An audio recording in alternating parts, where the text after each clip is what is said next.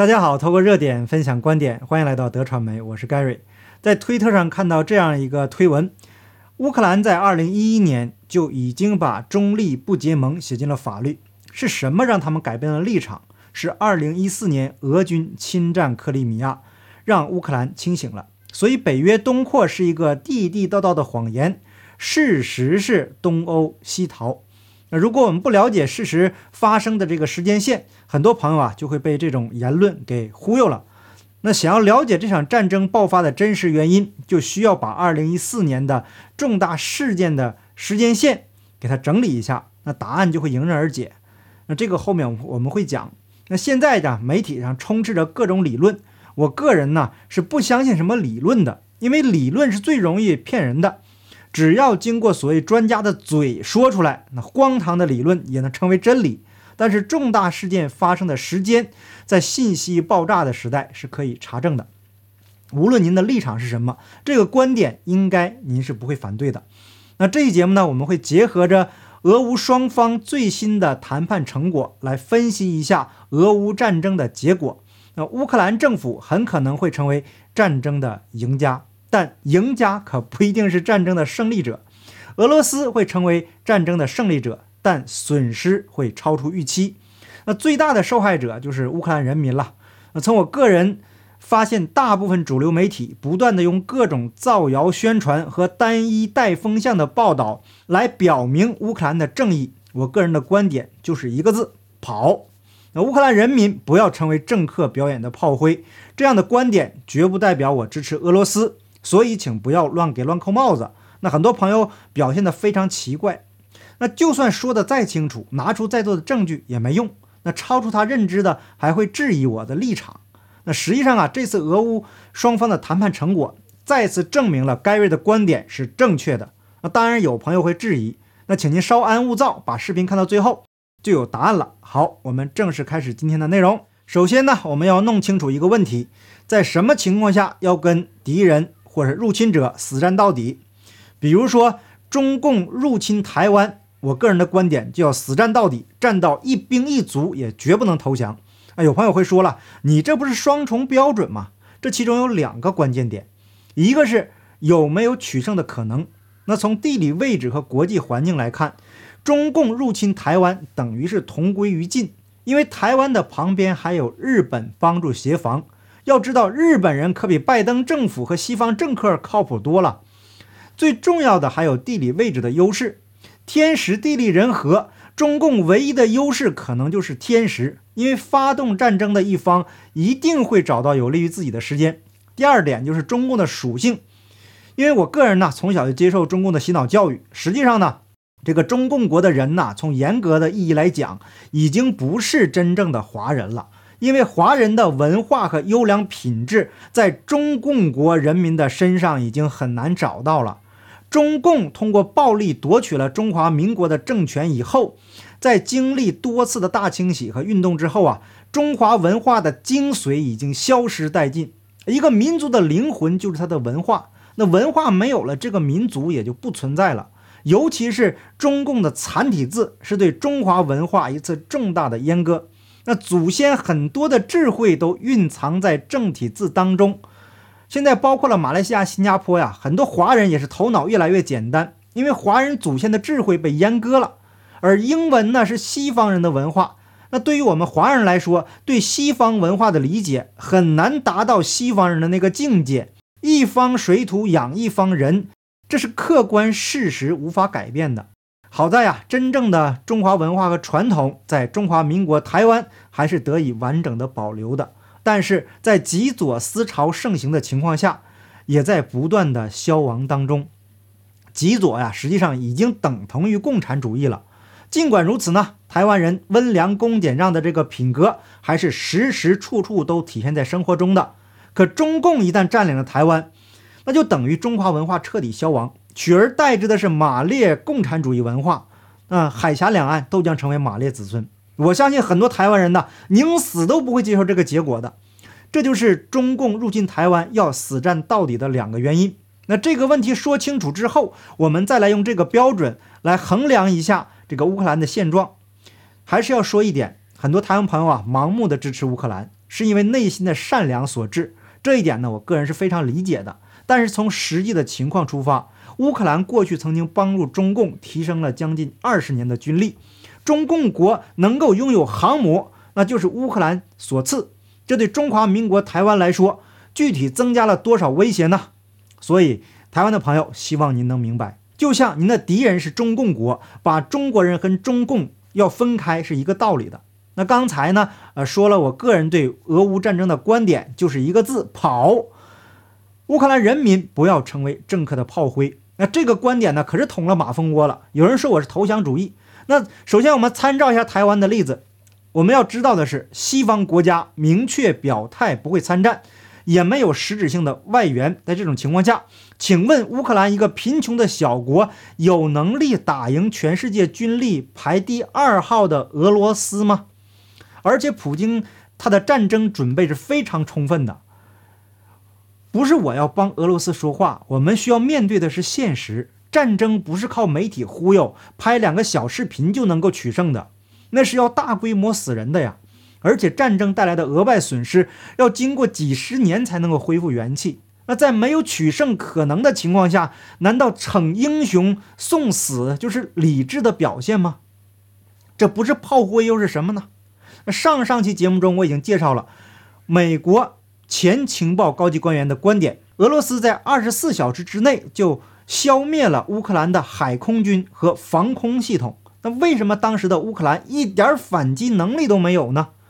而到了地面作战，俄罗斯对基辅是围而不打，不是他没能力打，而是不想打。因为基辅这个地方从文化上来看呢，是普京心目中俄罗斯文化的根。啊，如果不了解这样的历史啊，你就是自己去找去吧。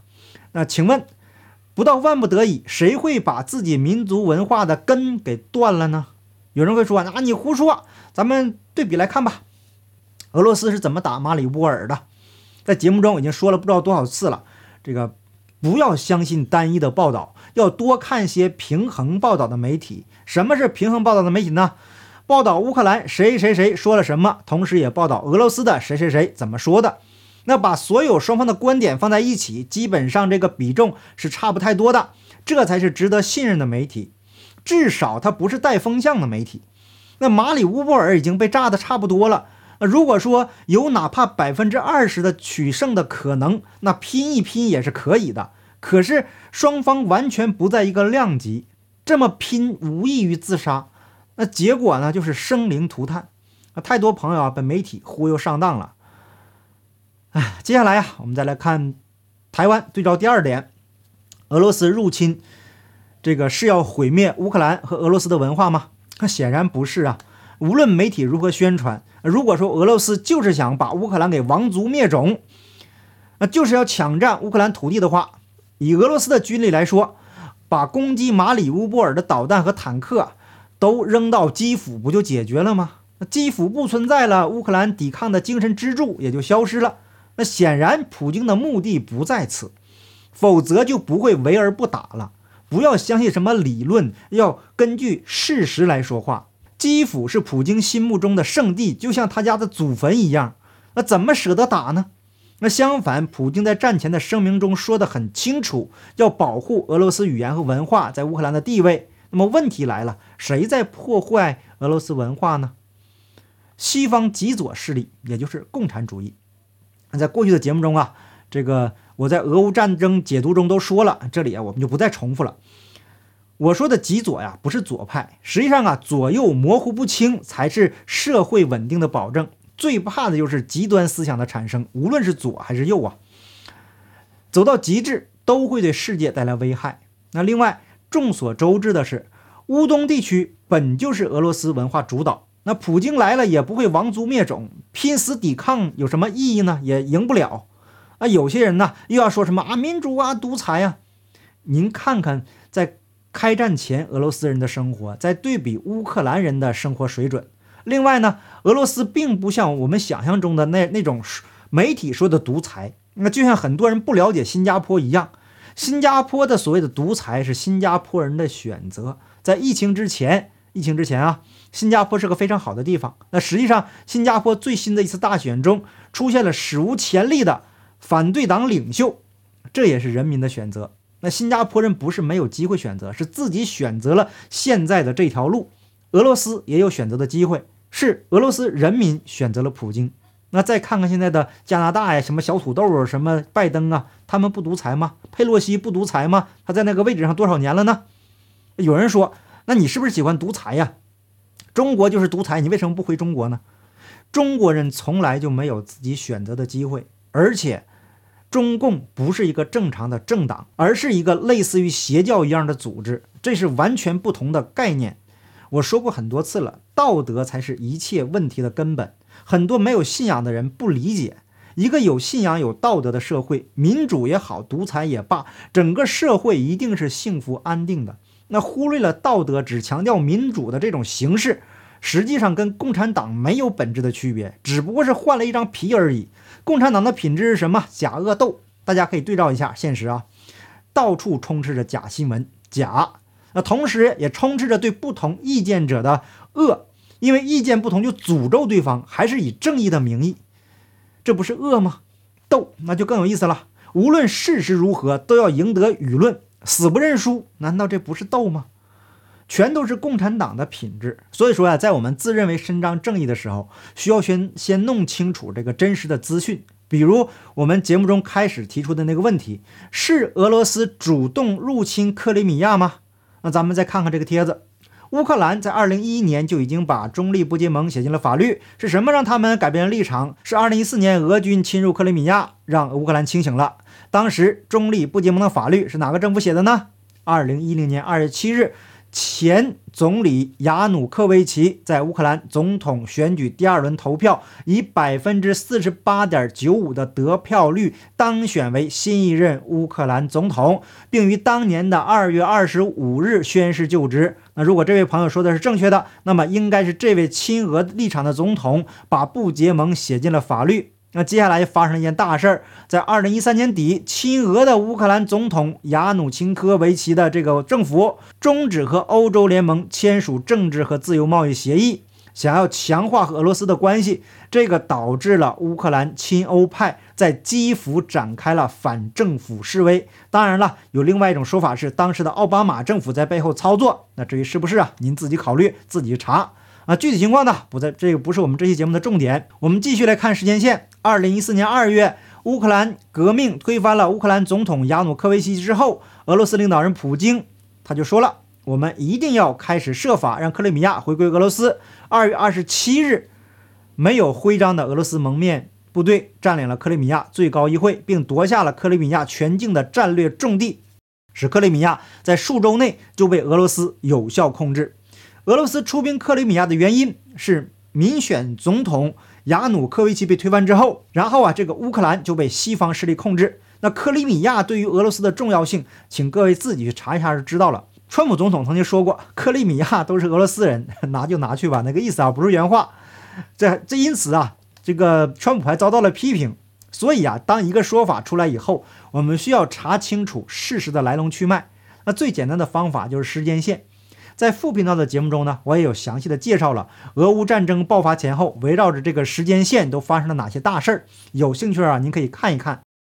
最后啊，再说一说谈判的成果。那综合了 BBC 等多个媒体的报道，泽连斯基在接受俄罗斯独立记者的视频采访时表示：“安全保证、中立立场、非核国家，我们准备好讨论这些议题，这些都是重点。”这是谈判前泽连斯基的表态。随后，俄罗斯及乌克兰谈判代表与土耳其伊斯坦堡进行停火协议，双方谈了约四个小时。俄罗斯在此协调中率先宣布，将在基辅和切尔尼戈夫周遭大幅减少军事活动。乌克兰则针对中立国克里米亚归属议题提出让俄方认为是具有建设性的条件。乌克兰同意接受俄方提出的成为中立国，维持中立状态，未来将不加入包含北约在内的任何军事联盟，那境内也不会有他国的军事基地。不过，俄罗斯也示出了善意，表示并不反对乌克兰加入欧盟。那至于克里米亚的归属，这个乌克兰方面提出了十五年评估期，双方将在未来十五年内再针对克里米亚的议题来谈判决议。不过，针对克里米亚的讨论，会建立在双方停火的形势下才会进行。那这个结果呀，跟普京发表的战前宣言提到的发动这场战争的目的几乎是差不多了，几乎百分之八十都已经达成了。那结合目前的这个俄军控制的区域来看，基本上都是以俄语为主。那马里乌波尔所谓的纳粹也消灭殆尽，这个就相当于完成了去军事化这个目标。那乌克兰的海空军都消灭殆尽了，那陆军也没有成建制的抵抗。如果在承诺保持中立，难道这个不是普京要完成的目标吗？北约也是铁定的不能加入了，这也是普京发动战争的目的。普京几乎完成了绝大多数的这个目标，但是俄罗斯的损失也是肉眼可见的，还遭到了国际上严厉的制裁。后续啊也会对俄罗斯产生深远的影响，所以这场战争对俄乌双方是都没有好处的。但是对于乌克兰的政客来说，各国的大笔捐款就成为了他们的盘中餐。反对党已经被泽连斯基解散了，媒体呢也成了统一的真理部。泽连斯基实际上已经成为一个独裁者。在乌克兰拥有无人可及的权利，同时还获得了前所未有的声望。那至于战争的捐款会去哪里，只有天知道，因为已经没有人可以监督他。唯一的对于乌克兰人民的福祉是保持中立、加入欧盟这两项，因为可以节省大笔的军费开支，也会得到欧盟更多的经济援助。前提是欧盟成员国愿意买这个单。另外啊，我们再看看西方国家的军购，德国本月中旬宣布。决定购买三十五架 F 三五隐形战机和十五架欧洲战斗机。加拿大公务与采购部部长菲洛梅纳塔西三月二十八日宣布，政府在新一代战机订单竞标企业中选定美国军工巨头洛克希德马丁公司，将向其订购八十八架 F 三五战机。路透社华盛顿三月二十八日的消息，拜登周一向国会提交了一份五点七九万亿美元的预。预算计划提出创纪录的和平时期的军费开支，并进一步援助乌克兰，同时对亿万富翁和公司增税，降低政府赤字。拜登说，他呼吁增加国防开支，以强化美国军队，并有力地回应普京对乌克兰的入侵。美国将为乌克兰的经济、人道主义和安全需求提供十亿美元的额外支持。那如果您还看不懂，再看看昨天我在 Telegram 频道发的消息。俄罗斯一方表示，将从根本上减少在乌克兰首都基辅和北部城市切尔尼戈夫的军事活动，以增加互信，以帮助达成和平协议。拜登政府一方的国务卿布林肯则表示。淡化谈判乐观情绪，称美国尚未看到俄罗斯真正认真的迹象。那这几个新闻放在一起，只要智商没问题的朋友啊，都应该知道，谁不想战争停下来？俄乌双方都是亲兄弟，根本没必要打得你死我活。战争的背后实际就是利益，但是乌克兰人民却失去了家园，还有很多人失去了生命。请问，改变战争的结局了吗？我在战争一开始就说不要成为政客获取利益的牺牲品。可是啊，有些朋友怎么说都不理解。那当我拿出加拿大买 F 三五战机的新闻，他先看了价格是多少。那为什么看问题就这么肤浅呢？这怎么就看不到问题的本质呢？或者说是不愿意面对根本的问题？那对于乌克兰人民来说，一场无法取胜的战争，为什么要白白的送了性命呢？实际上，我个人的观点才是真真正正的反战。在战争没发生之前，尽一切可能做到避免战争。那当战争无可避免的时候，就要将生命和损失降到最低。无论是对乌克兰还是俄罗斯，这才是最人道的正确的做法。那普京虽然赢了战争，但也因此付出了巨大的代价。还是那句话，战争是靠实力才能取胜的，不是嘴炮。希望战争能够早日的结束，乌克兰人民早日过上安定的生活。感谢您的点赞、订阅、留言、分享，我们下期节目见。拜拜。